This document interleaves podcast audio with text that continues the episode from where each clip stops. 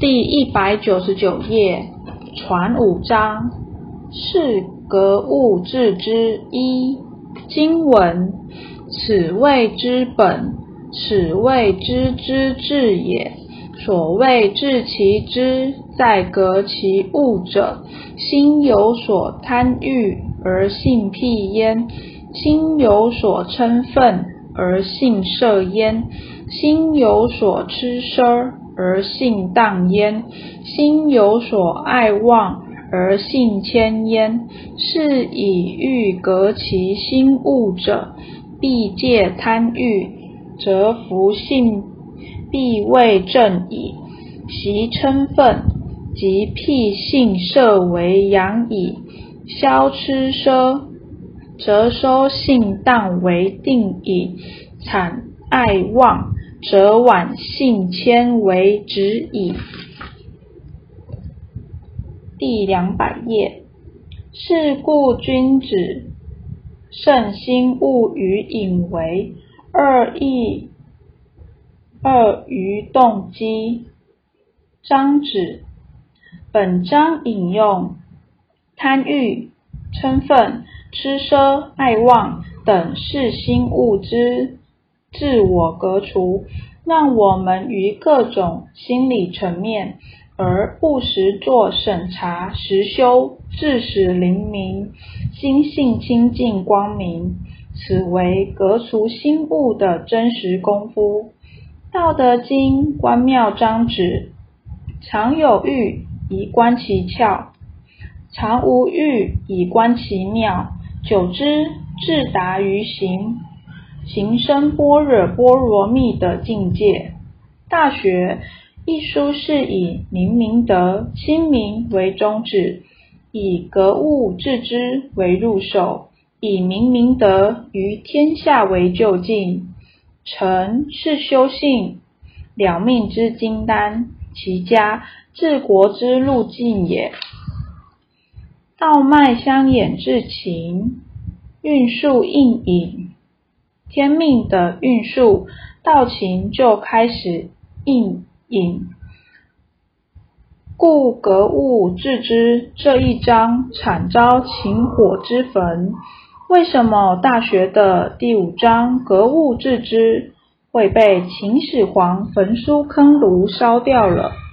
这是一个天数，所以大学就变成残缺不全了。道统至伏羲氏、神农、黄帝、少昊、瑞绪、帝喾、尧舜禹、商汤、文王、武王、周公、老子、孔子、颜回、曾子、子思、孟子，这样经历两千多年，到了三齐应运，为了使残月复原。光照全球，所以上天派吕祖福佑帝君于民国三十六年，在西京乾元堂补续出来。诚是内修内圣修持的真功夫。此谓之本，此谓知之至也。这二句话乃是结语，但也是修道入门的入手。圣人所留的经典太深奥了，它是以结语来做一个开头，也就是说，这个结语乃修道入门的阶梯。以文章的结构来讲，是非常强烈的开头法，印象很深的开头，无论如何谨记在心。这一篇非常非常的重要，此谓之本。本就是自信的根本，本这宝藏很伟大了不起，人们具有无限的宝藏，可怜的是把自己的宝藏忘掉了。很多人会茫茫然的，什么是自信的根本呢？如果有人还没有求到的话，这一篇听起来会非常的茫然。所以依个人的境界。所接受经典的程度完全不同。同样一句话，每个人所悟的境界是不同的。如果没有求道，也许只是文章表面的一个字解说而已。若能深入的了解，知道人生的根就是知本，此谓知之至也，就是达到真知的最高境界，即真智慧、妙智慧也。世人本来都具有佛菩萨的本能，坏就坏在物，受到弃居于有生之先。因为人从里天来，被阴阳二气所居，复又被物蔽于有生之后，就变成良知不知，良能不能，变成五眼不开，六通不通，从此生死轮回，去贪贪贪，去找找找，贪看天上月。失却掌中珠，把自己的宝藏压死了，把自己的宝藏迷昧掉了。所以自信是佛，身外无佛。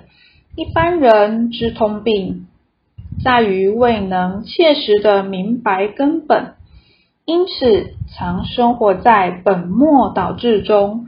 迷昧的众生就是这样产生的。所以要了解人生的真谛，就是要能穷明根本，使能使良知显露。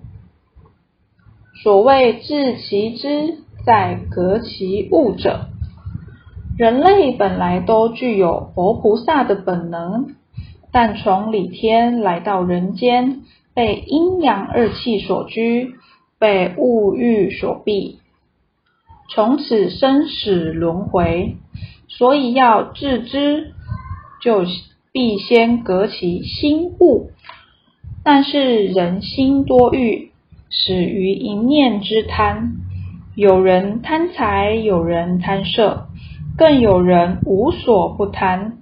因此，《大学》先世人格物致知的道理，首先。格其富贵、财、色、婚、性之物，以治其外；再格一念妄想，以安其内，才能格物而后知至。智就是所用的功夫，修道要如是的修。就是要用全部的精神在这个地方下功夫。知就是良知，我们为什么要学要修呢？就是我们的良知无法显露出来，上天所赋予的良知良能，我们没有真正的领悟。所以，我们想要了解致知在格物，就是要我们的根本。让我们的良知显露出来，其根本在哪里呢？就是我们的本性。我们的心物若还存在，良知就无法显现出来。就如太阳，它本身是很亮的，但是当乌云密布时，若不将云拨开，就无法见到太阳。所以，自知在革其物者，必先革其心物，才能见自性良知。心有所贪欲而性辟焉，贪情所喜爱，非分的是希求，不当的图谋，过量的获取，欲。是嗜好、私欲、求得无厌；辟呢，是思想偏激、言行不端正。凡是心里有贪心、欲念升起，心就有偏颇不正，其性就避开让位，是神就趁虚而入，做事就有思偏之行为。贪呢是人性最大的弱点，贪是无止境的，贪就像无底洞一样，永远永远填不满的。因此，贪念一起，清净光明本性就会受到偏颇不正的影响，本性就无法大中至正了。人心之欲始于一念，所以防贪之道，儒家曰：不义之财与我如浮云。佛家曰：不受福报，得成于忍。道家曰：过兼贪，实心下气。贪是人性最大的弱点，所以心有所贪欲，由贪会生欲，因为贪才想要多一点需求，图谋跟获取要多分一点。乐记云。人生而静，天之性也；感于物而动，性之欲也。然有人贪财，有人贪色。清朝嘉庆年间，有二位知名的人，一为宰相刘墉，做官清廉；另一位贪官和珅，广收红利，最后抄家时。财产收归国有的太多了。当时有和珅跌倒像吃饱之民谣，由此可见贪心之危害。因为心中有了欲念，其行为举止就超乎本分，而不知足、不知止，其性就避开让位，由。事神之心为主，做事就有了诗篇的行为。贪者多半利欲熏心，见钱眼开，为富不仁。传说，其实阎君对一名在地狱已关多年的鬼说：“你希望转到世世间？”人间是怎样的家庭呢？鬼魂说：良田千顷，靠山坡，富做官，子登科，娇妻美女三五位，教我年年二十多。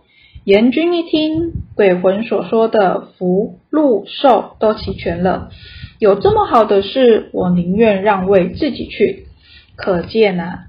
贪念一起，良知已被物欲蒙蔽，是非不分，黑白不明，实无人格可言。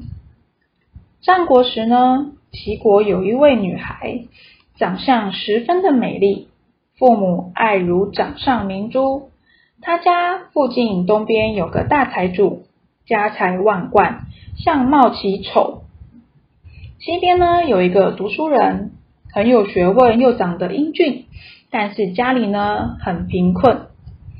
有天呢，东西两家同时托人来说亲，他父母一时无法决定，故向女儿问说：“现在东西两家都来求婚，为父一时拿不出主意，你喜欢哪一家？不妨说说看。”那女孩子娇羞不答。父母以为害羞不好开口，就说：“如果你不好意思开口，就这样吧。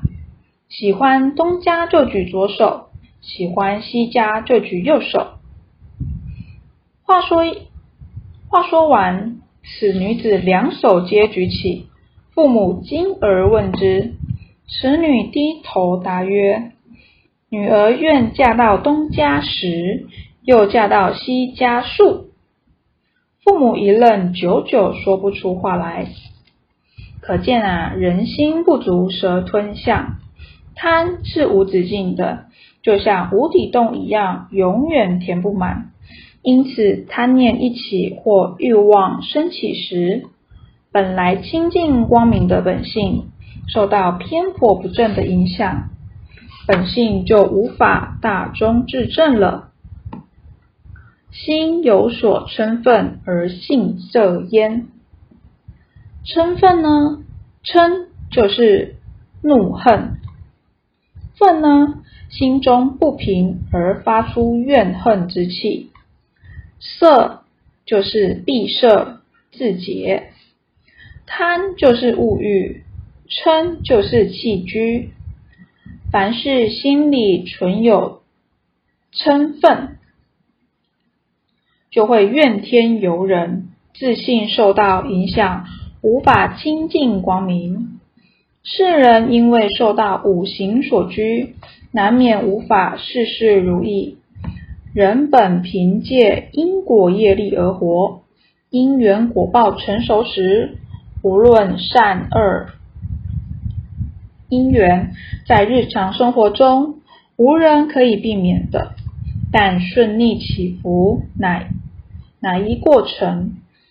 有些人会用言语伤害你、刺激你、激怒你，这些不对头的人有前世的因果业力，所以你要用慈悲的心、包容的心、感恩的心，把前世的业债还掉。我们会生死轮回，不能归根复命，就是已经被气柄所拘，被物欲所蔽，在气居。务必之下，自信自然忧郁不开朗，无法显出至善、自圆的本来面目。具体来讲，人性就是不满而生气。怎么不满呢？就是违背自己的意识或自己利益要不到。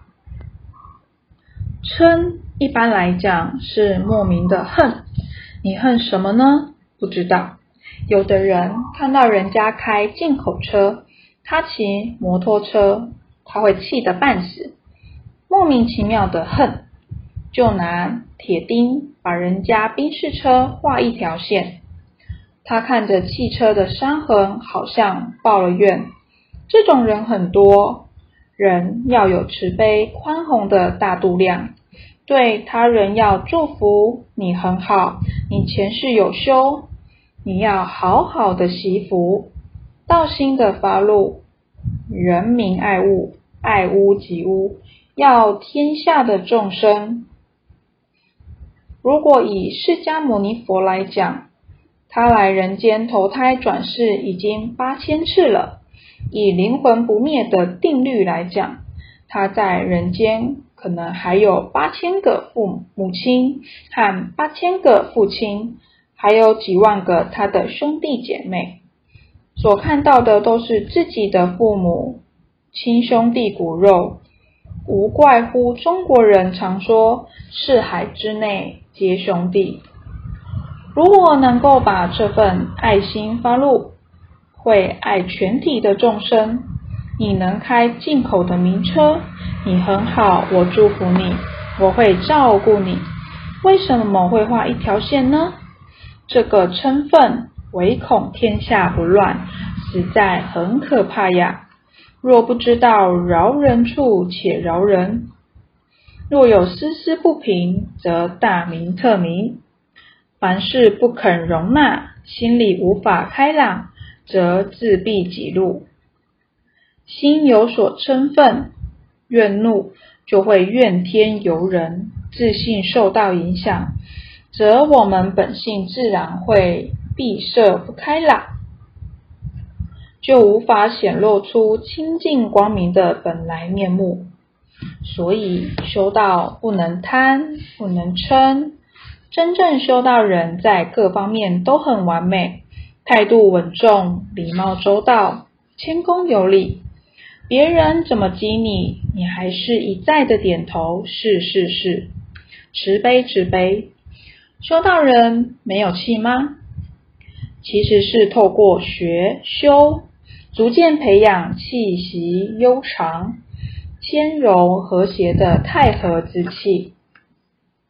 曾经有两位比丘尼问宣化上人：如何消除业障呢？宣化上人回答：“没有脾气就没有业障，不多言就少招怒，少惹祸。气真难养啊！有些人二十年难治一个怒字，是以克己最难。人因业力牵绊，生活中顺利难料。顺境当前，春风得意；逆境时，难如人意，心起嗔恨，遇事暴躁难控，身中志气笼罩之下，日久成疾。当你在顺境中，除了加紧行功立德，更要把握住修心养性，及去追寻做人的根本之道，将恶转善，从心出发。